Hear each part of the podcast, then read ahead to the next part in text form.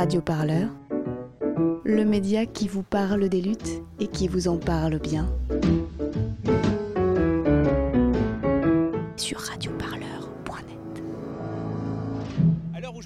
L'incendie n'est toujours pas maîtrisé. 150 à 200 pompiers tentent toujours de venir à bout des flammes en utilisant notamment l'eau de la Seine. Un système de pompage vient d'ailleurs d'être mis en place sur la rive gauche. Alors cet incendie qui s'est euh, déclaré peu avant 3 heures ce matin est spectaculaire. Une épaisse fumée noire recouvre une bonne partie des hauteurs de Rouen, mais selon le préfet, cette euh, fumée ne serait pas toxique. Cependant, par euh, mesure de précaution, il a appelé les Rouennais à limiter leurs déplacements. Toutes les écoles, les lycées et les collèges resteront fermés aujourd'hui à Rouen et dans plusieurs communes aux alentours. À 10h, ce jeudi 26 septembre 2019, le journaliste télé de France 3 Normandie fait un point à quelques centaines de mètres de l'usine Lubrizol, toujours en flammes. Pour Radio Parleur, j'ai passé quelques heures dans la ville au sans clocher, à la rencontre de ses habitants sur les quais de Seine. Plus d'un an et demi après l'incendie de l'usine chimique et des entrepôts de son voisin Normandie Logistique, à quel point l'incident préoccupe-t-il toujours les Rouennaises et les Rouennais? L'entreprise est visée par une enquête pour mise en danger d'autrui, mais demande l'annulation de la procédure judiciaire. La Cour d'appel rendra sa décision le 30 juin prochain. Ce jour-là, j'étais déchargé à 1h30 du matin. J'ai soufflé. Je suis venu me stationner ici. Puis c'est au réveil au matin à 8h qu'on a vu une fumée très très épaisse. Je suis batelier. voilà. Et alors, qu'est-ce que vous avez fait? Vous êtes euh, confiné? J'ai- Calfeutré Non, non, non, non, j'ai fait mon carburant. Et après, euh, je suis- j'ai- je suis mis en route. Vous êtes parti. Vous Ouais. êtes allé où? Bah, euh, on montait en région parisienne, en Seine-et-Marne. Donc après, je me suis plus occupé de, de l'incendie. Euh, je peux vous faire voir des photos, ouais. Alors ça, c'est votre bateau, c'est ça? Ouais, ouais. Donc là, on voit Merci. vraiment la fumée. Voilà. Donc ça, vous l'avez pris de, de votre bateau? De mon bateau, ouais, ouais. Vous voyez, on était. Le, po- le pont là. Ça, c'est le pont jaune qu'on voit là. Ouais. derrière. On est à peu près ici, ouais. Mm. Et est-ce que aujourd'hui encore, c'est quelque chose qui vous préoccupe bon, Pas du non. tout vous, en- vous, en- vous y pensez plus non, pas du tout, non. et, et ça vous arrive quand même de, je sais pas, d'être en colère peut-être ou pas du tout Ouais, mais que voulez-vous, ça, ça peut impacter votre santé, donc ça, ça- ça serait légitime. Ouais, mais non, moi, ça me. Non, non, c'est malheureusement, c'est un accident, hein, et puis voilà.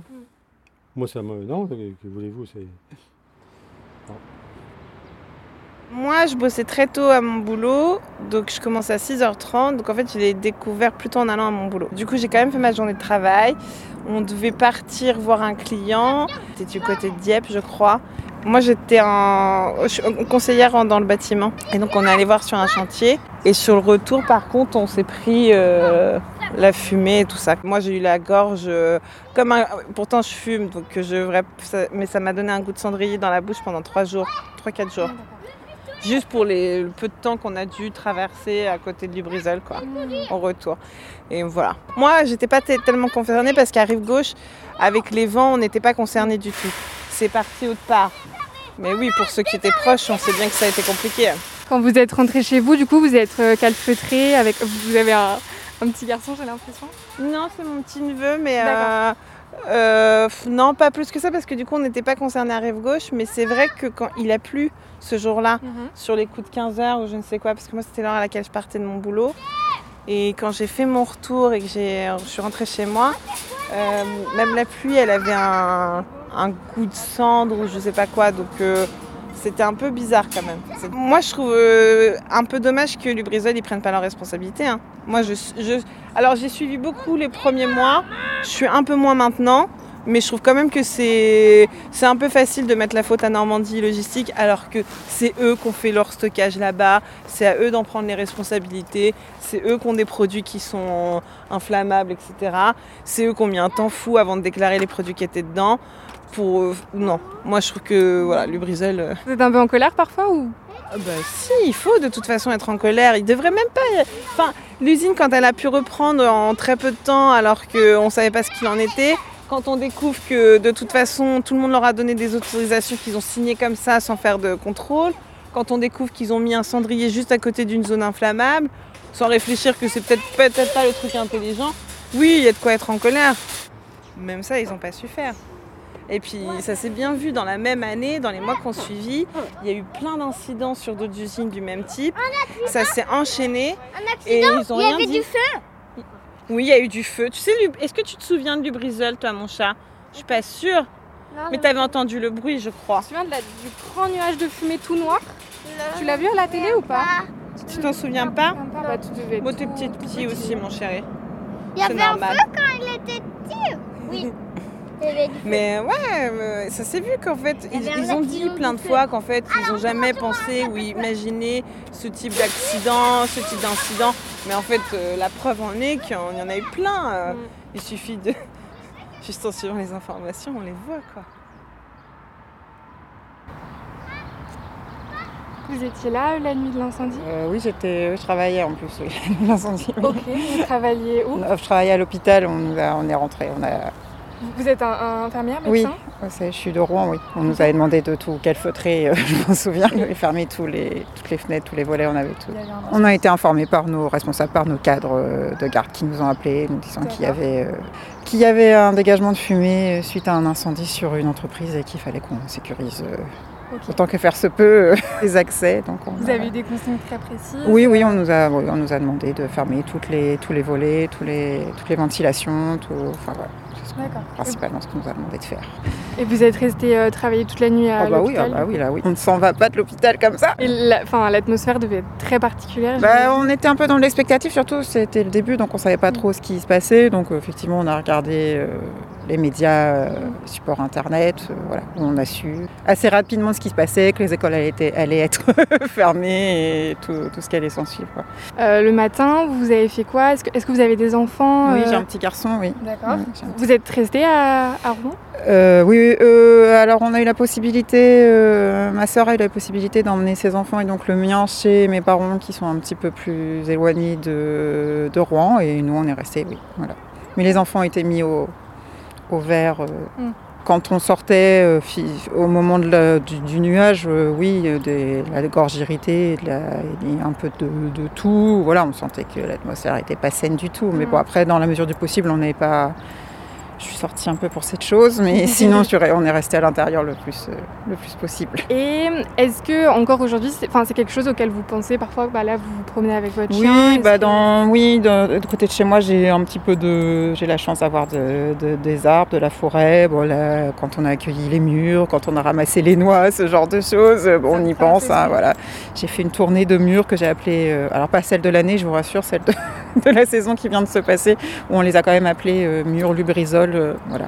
Donc oui, on y pense quand même, oui, que les, les sols et un certain nombre de choses ont probablement été contaminées. Après, j'avoue que je ne prends pas plus de Mm. renseignements officiels que ça. Donc, je, Et est-ce que vous êtes en colère parfois contre l'usine?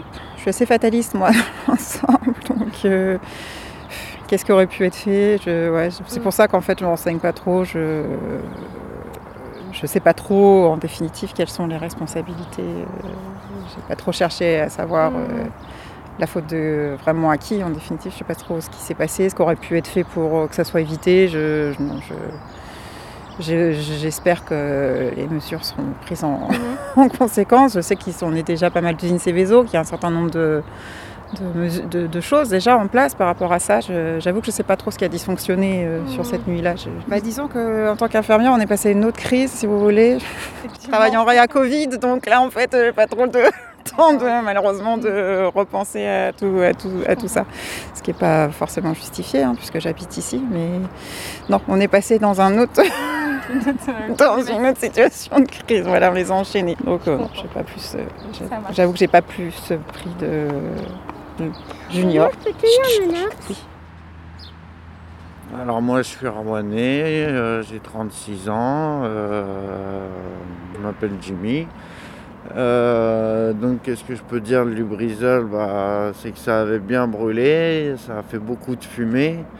Il y avait euh, pas mal de dans l'air qui faisaient que bah, des fois nous ils nous empêchaient de sortir euh, dehors en promenade, tout ça quoi, parce que Pa- Parce que vous disiez que vous étiez incarcéré, c'est ça à ce moment-là? J'étais euh, juste à côté, euh, enfin de l'autre côté, euh, du côté de la maison d'arrêt, donc c'est pas loin quoi en fait. Et euh, bah, selon le vent, des fois la, la fumée elle venait, elle venait vers nous quoi. Donc euh, Il fallait qu'on ferme les fenêtres, tout ça quoi. C'était les consignes des... Qui vous étaient données euh, Ouais, c'était les consignes qui nous étaient données. Quoi, pour, euh, Mais après, moi, je n'ai pas eu plus de. J'ai pas été vraiment plus embêté que ça, quoi. Moi, c'est plus les gens qui habitaient euh, vers la rive droite, tout ça. Eux, ils ont beaucoup été. Ouais, eux, ils ont beaucoup eu de de, problèmes, quoi. Des, euh, Par rapport à l'inhalation de la Des sinistres, euh, genre il y avait trop de, choses chez eux, c'était rentré. Euh, quand tu habites à côté, la, fumée, il y a beaucoup de. Il y a la su qui retombe. Ouais, voilà, il y avait tout ça. Donc bah, il y en a, ils ont été. donc à la prison, vous avez été privé de sortie pendant quelques jours Ouais, pendant quelques. Bah, après, je vous dis, ça dépendait. Parce que même une fois que ça, ils avaient éteint le feu, euh, ça, ça se sentait encore, euh, parce que nous on était proches, euh, donc ça sentait ça, le ça brûler. Vous irritait même un peu la Est-ce que c'est un, sujet dont vous parlez entre Rouennais ah, parfois? Ça s'est parlé, mais pendant un moment maintenant, ça fait combien de temps déjà? Ça Ça fait quelques En septembre 2010. voilà. Donc Après, c'est passé, on a plus le corona. en ce moment c'est plus le Covid, mais ah, quand ça avait eu lieu, ça, ça avait bien fait une polémique quand même. Hein. Et vous avez suivi un peu l'affaire euh, en justice du coup Comment est-ce que... Non, j'ai pas, pas, suivi l'affaire après. Euh... Bah après, j'en ai plus parlé, hein. ça a été tout au bout de combien de temps? 15 jours, 3 semaines ça non, Ils ont parlé un peu, mais, mais, moi j'ai pas trop suivi après les infos, tout ça. Euh, c'est pas un truc qui me. Préoccupé plus que ça, voilà. une fois que la fumée était dissipée. J'avais d'autres préoccupations, on va dire, euh, d'autres soucis.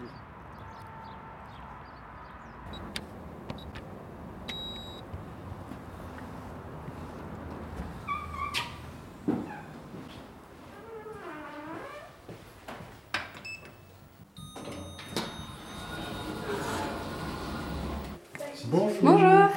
Dis, je me disais, euh, est-ce qu'on n'est pas mieux de profiter du soleil Ah si, avec plaisir. Avec plaisir. Simon De Carvalho, président de l'association des sinistrés de Lubrizol. Donc vous êtes un Rouennais. Vous avez vécu la nuit de l'incendie de Lubrizol. Est-ce que vous pouvez me raconter cette nuit-là? Une nuit euh, pas comme les autres, où effectivement nous avons tous été euh, pas tous, mais euh, pour certains qui ont eu cette chance, été réveillés par euh, des amis ou par une odeur ou par des explosions, malheureusement pour d'autres. En fait, il y a une usine qui était en train de brûler euh, juste à nos portes parce qu'elle est vraiment toute proche hein, de nos habitations et c'est une entreprise Céveso seuil haut, donc ça craint un max. Et euh, moi, j'ai eu la chance d'être réveillé par un pote euh, très tôt le matin à 5 h qui m'a dit quel feutre-toi, c'est très, c'est haut, danger, haut danger, protège ton enfant. Voilà. Donc, euh, c'est le pire qui puisse nous arriver. Voilà ce qu'il me dit. Et lui, il a, il a travaillé sur site et il sait de quoi il parle. Donc, ce qui est étonnant, c'est qu'il n'y a pas d'information. Ça, c'est étonnant, ça. C'est-à-dire que on apprend plus tard qu'elle brûle depuis 2h30 du mat. Donc tout de suite, moi, je prends la décision de ne pas mettre mon enfant à l'école. Donc je la laisse dormir. Hein. Je lui crée un sas de protection euh, supplémentaire parce que j'avais laissé la fenêtre ouverte comme beaucoup. C'était une soirée d'été, donc ça brûlait depuis 2h30 du matin. Donc, euh, donc euh, ne sait pas quelle partie des produits ont brûlé à ce moment-là. Mais bon, en tout cas, ce sont des produits très dangereux, hein, très toxiques produits cancérigènes, mutagènes, reprotoxiques. Donc tout ça, ça touche la santé, la santé de nos enfants. 10 000 tonnes. 10 000 tonnes, c'est très impressionnant. Enfin, le jour s'est levé et là, on a vu l'ampleur, euh, euh, l'ampleur du désastre, quoi, comme une marée noire qui continue de brûler. Reportage enregistré mardi 1er octobre 2019 dans les rues de Rouen, cinq jours après l'incendie. La situation, c'est toujours euh, cet incendie qui est toujours en cours depuis 3 heures du matin. Et ce qui est le plus impressionnant, le plus inquiétant aussi pour les habitants de Rouen, c'est cette euh, impressionnante, épaisse colonne euh, de fumée noire, plusieurs dizaines de mètres de large, plusieurs centaines de mètres de haut, l'impression d'une éruption volcanique. Et cette colonne de fumée, eh qui s'élève dans le ciel et qui se dirige vers le, centre-ville de, Rouen et vers le plateau nord de, de l'agglomération. Alors, il y a quelques minutes sur France Bleu Normandie, le préfet a expliqué que ces fumées n'étaient pas toxiques selon les premières analyses, mais les autorités ne veulent prendre aucun risque et ont donc pris des mesures exceptionnelles de, de précaution, puisque à Rouen et dans une dizaine d'autres communes, les écoles, les collèges, les lycées, l'université sont fermés. De nombreuses routes sont fermées. Le préfet qui demande aux habitants euh, de rester chez eux. Ce n'est pas un confinement obligatoire, mais les autorités euh, préfèrent que les gens restent chez eux. Euh, il y a effectivement des évacuations dans le périmètre de 500 mètres, donc l'incendie toujours en cours, malgré des moyens très importants, près de 150 pompiers, de l'eau qui est pompée dans la Seine, mais malgré ces moyens importants, eh bien, les flammes continuent de, s'élever dans le ciel. Il faut dire que ce sont des produits très toxiques, très chimiques qui brûlent ici dans cette usine classée Céveso seuil haut, une usine de produits chimiques sous surveillance et où l'on fabrique eh bien, des additifs pour euh, de l'huile. On a dû faire face à beaucoup de problèmes euh, d'odeur, de santé à répétition hein, sur la durée. Et c'est insupportable. Donc euh, mettre nos enfants face à cette situation, c'est fou quoi. C'est super dangereux. Surtout que personne ne connaît les substances à ce moment-là. Voilà. Ni le préfet, l'industriel il cache bien l'information, et encore à ce jour, hein, il ne veut pas communiquer. Donc il a fallu se mobiliser. Et cette nuit-là, ou en tout cas dans les jours suivants, beaucoup de Rouennais et Rouennaises ont décidé de fuir la ville. Est-ce que ça a été votre cas? Bien sûr. Alors je suis resté calfeutré, on est resté calfeutré, hein, tant que ça brûlait. Et le lendemain matin, très tôt, euh, j'avais préparé dans la nuit les bagages et tout. Et, on, a fui, comme beaucoup de monde. Bien sûr, bien sûr qu'on a fui. Euh, j'ai reçu beaucoup d'appels d'amis de toute la France qui m'ont dit viens, viens, on t'héberge. Sur les réseaux sociaux, vite s'est créé des, sites d'hébergement pour, pour, accueillir euh, toutes ces personnes qui étaient face à ce danger. Euh, moi j'ai fui, je sais pas, dix jours facile quand je suis rentré. tout de suite, j'ai harcelé mon assurance pour qu'elle intervienne décontaminer le logement. Hein. C'était pas gagné, hein, mais j'ai réussi, d'autres n'ont pas réussi, plein d'autres n'ont pas réussi.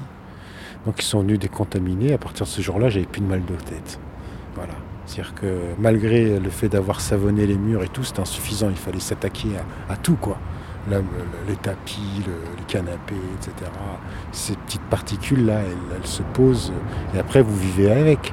Il fallait nettoyer tous les, toutes les aérations, les changer, etc. Beaucoup ne l'ont pas fait. Et encore aujourd'hui, beaucoup vivent avec cette sorte de magma qui s'est déposé à leurs fenêtres, dans leurs gouttières, et, sans, sans même euh, comprendre qu'ils font face à un, sacré danger.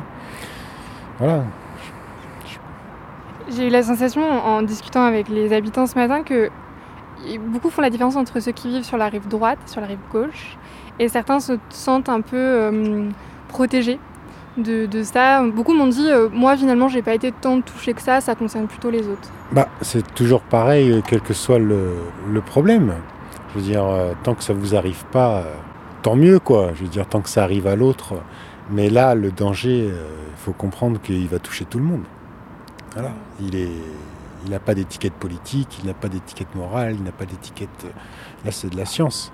Vous étiez là ce jour-là, et eh ben ça vous concerne forcément. Vous avez respiré ce truc, ce truc s'est déposé sur vos vêtements, vous êtes rentré chez vous avec vos chaussures, vous avez mis vos enfants euh, face à ce danger, vous étiez enceinte à ce moment-là, et bien tout ça, vous avez mangé les produits, euh, euh, celles et ceux qui ont des potagers, celles et ceux qui, utilisent leur compost. Voilà, donc, donc voilà, ça concerne tout le monde. Donc, mais, mais effectivement, la vie est compliquée chacun, euh, il y a tellement de causes, tellement de combats, euh, qu'effectivement, chacun est un peu éparpillé. Euh, et puis là, c'est un, ennemi invisible qui attaque plus tard. Il est encore plus fourbe. néanmoins, il y a eu une grosse mobilisation de, des habitants. Hein. elle l'est toujours aujourd'hui. Hein. Il y a une grosse pression populaire. On le voit très bien dans les réseaux sociaux, on le voit très bien un peu partout. Nous, aujourd'hui, euh, euh, avant, on ne savait rien. Aujourd'hui, on sait beaucoup plus. Et puis, euh, on devient des techniciens. On, découvre pas mal de secrets entre les industriels, les politiciens. Et vous, me parliez de, combats citoyens. donc, vous avez créé cette association, l'association des sinistrés de Lubrizol. Est-ce que vous pouvez me parler de, de sa création? Comment est-ce que vous continuez à la faire vivre aujourd'hui? Du groupe Facebook Oui, elle, euh, part euh, donc euh, d'un manque d'informations très clair, hein, où dans les réseaux sociaux nous avons essayé de chercher des informations. Donc c'est un collectif qui s'est créé avec à peu près 25 000 personnes, qui est toujours actif aujourd'hui, hein, toujours autant de monde. parce que très peu d'informations circulent et nous tous nous avons compris euh, quel danger on avait fait face ce jour-là. On a tous eu des problèmes de santé, même sur la durée, hein, et on a tous des interrogations. Et donc c'est créé derrière euh, l'association parce qu'il fallait avoir un organe juridique pour pouvoir participer à des réunions à la préfecture où, on parlait de transparence et de dialogue et nous, en tant que citoyens, on n'avait aucune information. Les élus, pareil, euh, très peu d'informations, communiquaient très peu. Euh, donc il a fallu aller chercher l'information à la source et comprendre exactement qu'est-ce qui allait se mettre en place, de quoi en discuter. On compte mener notre combat d'expertise citoyenne parce qu'on vit ici, hein, nos générations futures vont vivre ici. Et on se doit d'être encore plus vigilant. Donc on veut savoir exactement ce qui s'est passé. Dans 10 ans, dans 15 ans, on s'aperçoit qu'ici, euh, les naissances ou euh, problèmes de santé, euh, il explose par rapport à, d'autres endroits. Alors déjà, ça va être dur de mettre la cause à effet. Mais par contre, on n'est pas dupe. C'est bien que c'est dû à cet environnement très pollué. Et que Lubrizol a ajouté une couche de pollution à cette couche existante. Mais alors une belle, 10 000 tonnes de produits hyper toxiques. Euh, on sait que, euh, aussi bien chez nous ici en ville que dans la campagne, dans le pays de Bray, où il y a une autre association de victimes qui œuvre, avec qui on travaille, euh, on sait qu'il y a des soucis sur les animaux. euh, qu'il y a Quoi des- comme souci par exemple? Ah, par exemple, euh, des animaux qui meurent alors que d'habitude tout va bien, des animaux qui ont des rougeurs dans les yeux, des animaux qui, euh, qui ont des diarrhées. Encore aujourd'hui ou ça c'était dans les semaines Ouais, qu'on suit aujourd'hui, parce que ce sont des animaux qui ont été portés par leur maman au moment de l'incendie. Donc ce sont ces petits bébés là qui, qui aujourd'hui euh, présentent des, des soucis de santé. Ce sont des témoignages de gens qui nous écrivent, qui nous disent euh, voilà, j'ai tel souci depuis le brisol, je suis suivi, mon spécialiste il m'indique effectivement il y a une augmentation de cas. Donc nous on a écrit, là il y a un courrier qui part aux, médecins, aux spécialistes, pour essayer de, de faire ce travail de collecte d'informations, de registres. On demande des registres de cancer, de registres de malformations, on se bat pour ça, on va les obtenir. Ce sera inédit en France. Ça va, ça va être bon pour tout le monde. On veut savoir dans quel environnement on vit, c'est important de savoir ça. Vous, c'est important de savoir. Demain, vous achetez une maison, vous avez envie de savoir si l'endroit où vous vivez, réellement, comment il est. Réellement.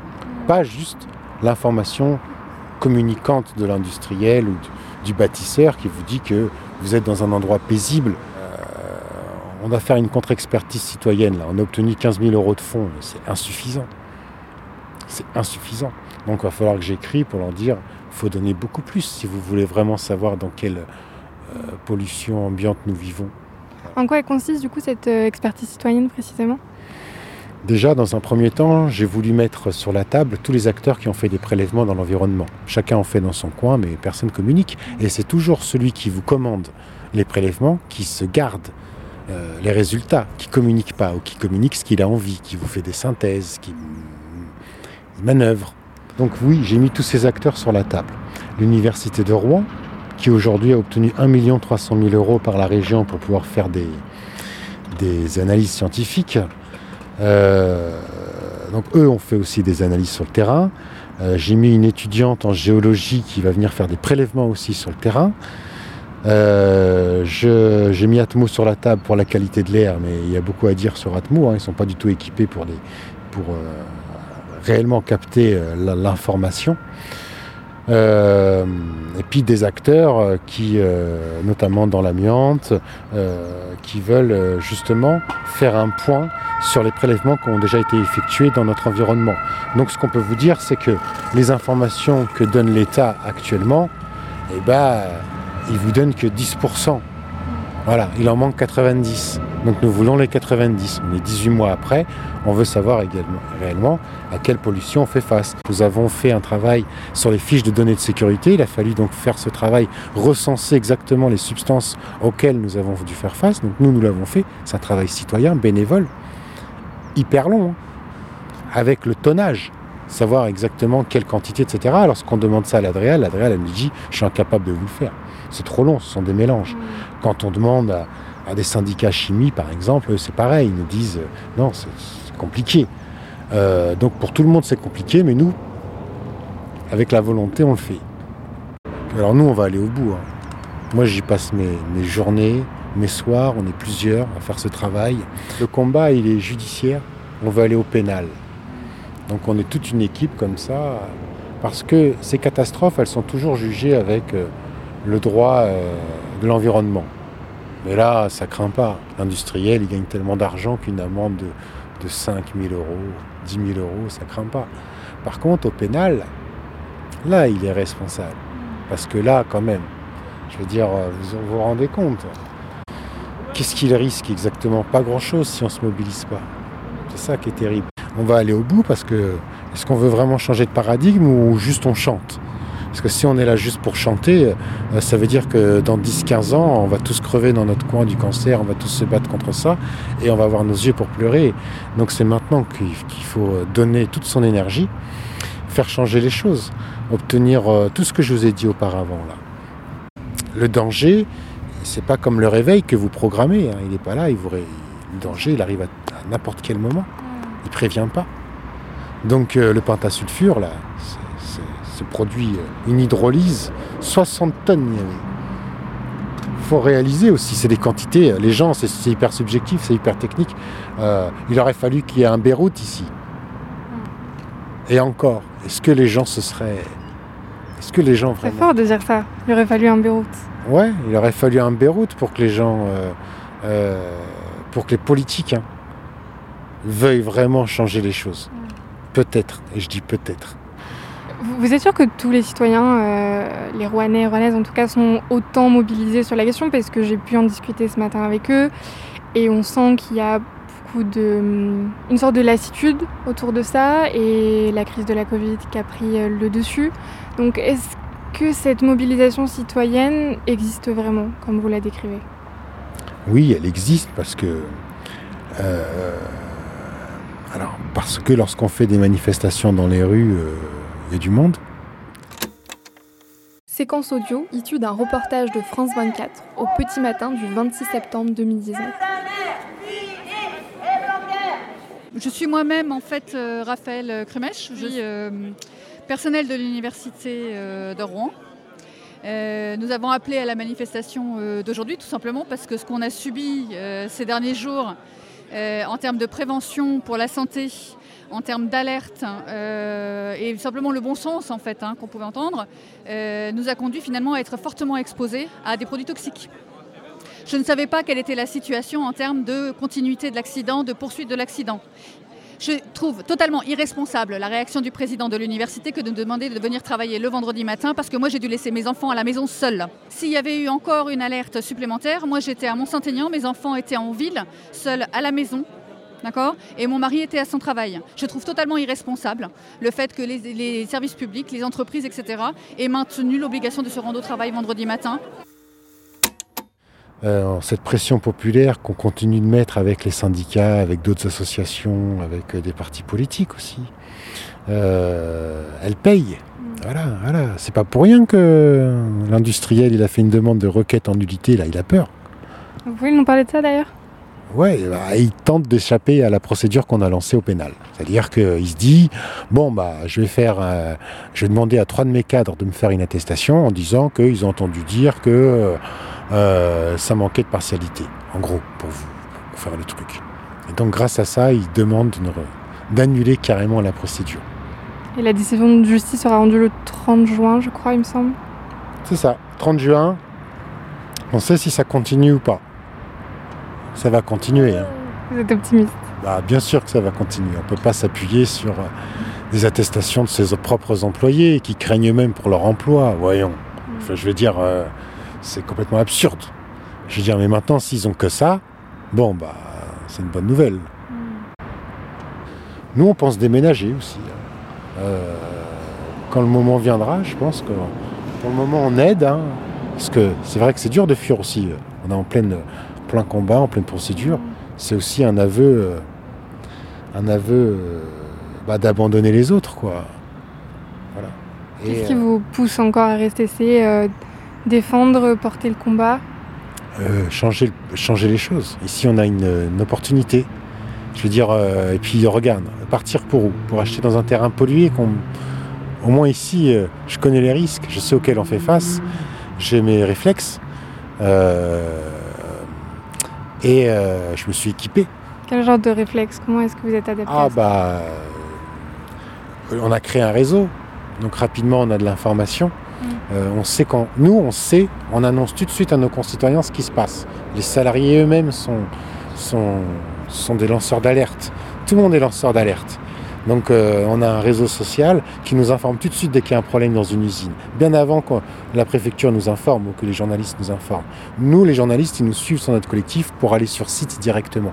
Vous imaginez-vous la portée de cette information, comment elle dérange les industriels? Voilà, c'est plein de choses comme ça qui nous animent. Et puis on est en procédure judiciaire et, je veux vraiment savoir, euh, pour, on le doit à nos enfants.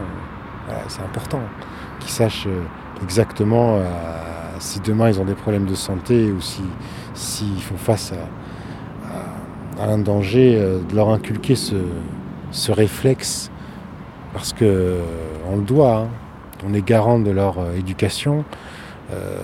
L'État est là pour aider, mais avant tout, c'est le parent qui est là, qui doit éduquer l'enfant et lui donner, voilà, tout, tout, en tout cas, lui donner tout- tous les éléments pour qu'il puisse lui-même prendre les bonnes décisions par la suite et agir. Vous n'êtes jamais euh, fatigué de porter ce combat?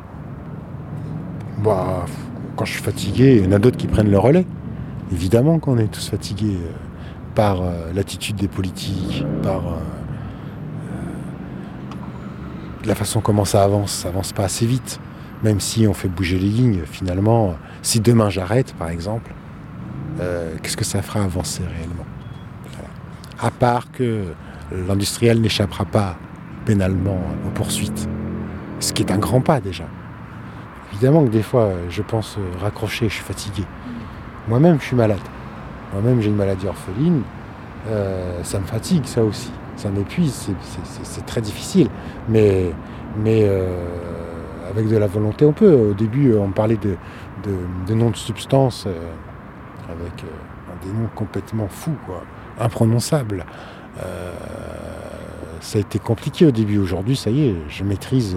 Enfin, c'est enrichissant, c'est passionnant. Elle est passionnante cette affaire aussi d'un côté. C'est vrai que des fois, j'en ai marre, mais quand on sort des pépites, Papa, Oui. en rentrant sur l'ordinateur, Oui. je pourrais écrire euh, rejoignez les autres associations, Oui. euh, protégeons la planète, Oui.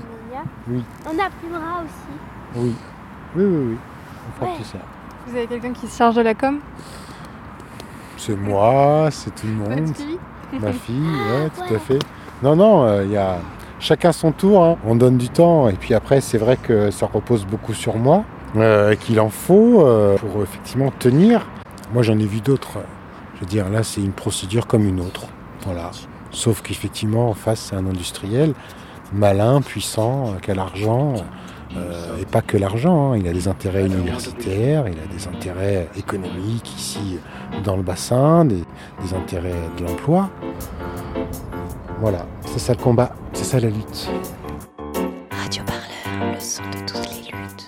Écoutez-nous sur radioparleur.fr.